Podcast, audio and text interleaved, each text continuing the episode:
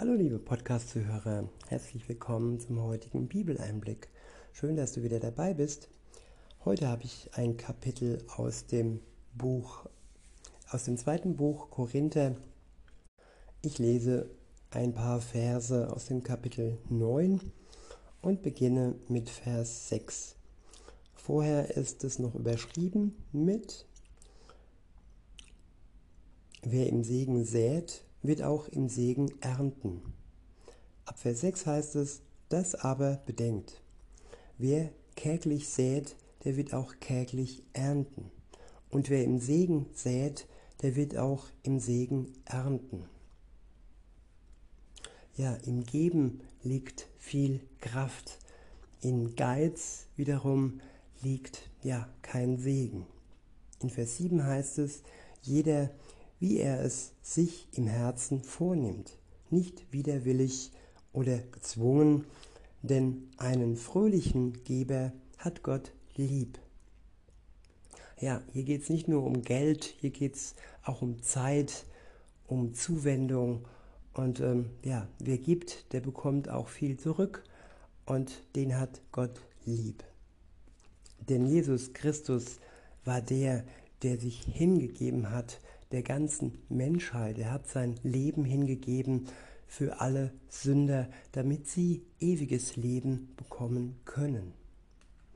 In Vers 8 heißt es, Gott aber ist mächtig, euch jede Gnade im Überfluss zu spenden, so dass ihr in allem alle Zeit alle Genüge habt und überreich seid zu jedem guten Werk wie geschrieben steht. Er hat ausgestreut, er hat den Armen gegeben, seine Gerechtigkeit besteht in Ewigkeit.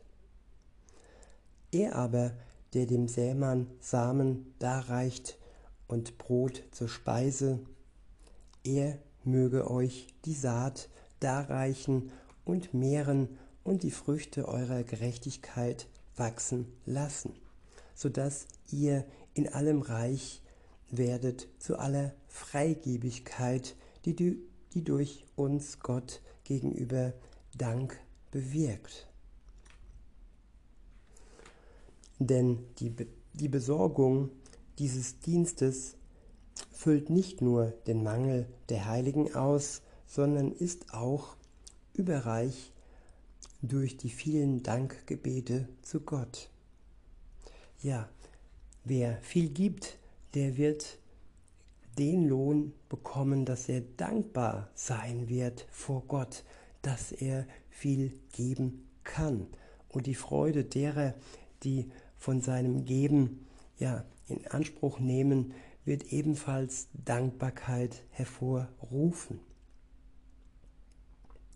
Weiter heißt es in Vers 13, indem sie durch den Beweis dieses Dienstes zum Lob Gottes veranlasst werden für den Gehorsam eures Bekenntnisses zum Evangelium von Christus und für die Freigebigkeit der Unterstützung für sie und für alle.